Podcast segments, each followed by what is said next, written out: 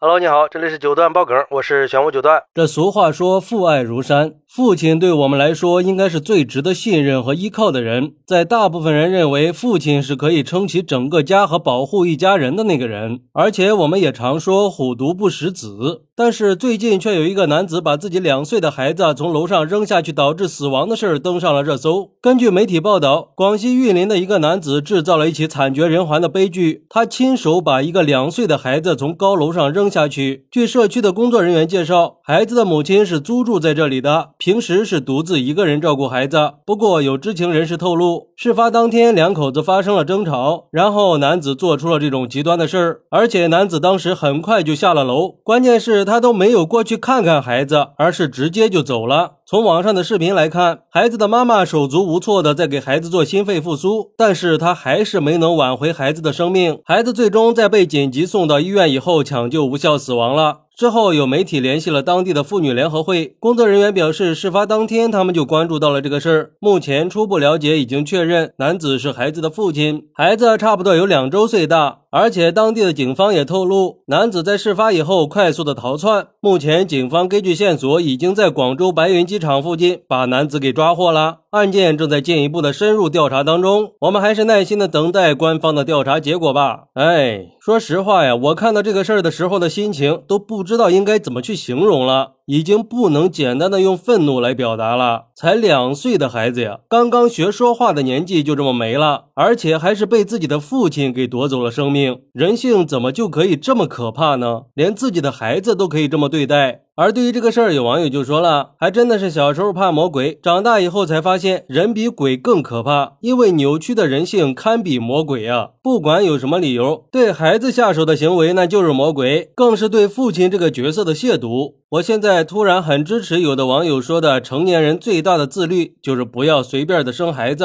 尤其是情绪不稳定的人，而且这种情绪控制能力这么差的人，真的是世间少有了。大人闹矛盾那是大人的事儿，怎么可以拿孩子撒气呢？孩子还那么小，什么都不懂，只能说有些人根本就不配做父亲。所以说，嫁人一定要擦亮眼睛，不要嫁有暴力倾向的男人。一生气，什么恶毒的事儿都能做得出来呀。还有网友认为，一个人如果连自己的亲生骨肉都能这么无情的对待，那他对其他人的生命和尊严又会有多少尊重呢？这样的人不应该继续留在社会上了。他的存在就是对其他人的安全和幸福造成威胁。只有通过严厉的刑罚，才能让他明白这样的行为是不能容忍的。靠暴力用孩子去要挟对方，那是懦弱无能的表现。法律不会惯着他，亲人更不会原谅他。只有爱才能化解人自身的劣质本性。不过，也有网友认为，其实这就是自然界弱肉强食的体现。仔细想想，谁会成为一个家庭里最有可能被发泄情绪的对象呢？那当然是弱者了，孩子就首当其冲了。如果所谓的弱肉强食能在家庭或者我们引以为傲的血缘关系里展开争夺，那这个时候再谈什么传统的道德绑架就没有什么意义了。这是自然理论，就像当年强者对待弱者的孩子那样。而对于这个事儿，有律师认为，任何公民的生命权都是受法律保护的，就算是父母也不能随意的剥夺孩子的生命。而这个男子主观上明知道把孩子从楼上摔下去会导致孩子死亡，客观上实施了相应的行为，并且导致孩子最终死亡。换句话说，就是男子主观上具有杀人的故意，客观上实施了杀人的行为。男子已经涉嫌故意杀人，肯定是要被追究刑事责任的。所以说，我们一定要理性的去处理感情纠纷，千万不要因为一时糊涂害人害己，遗憾终生啊！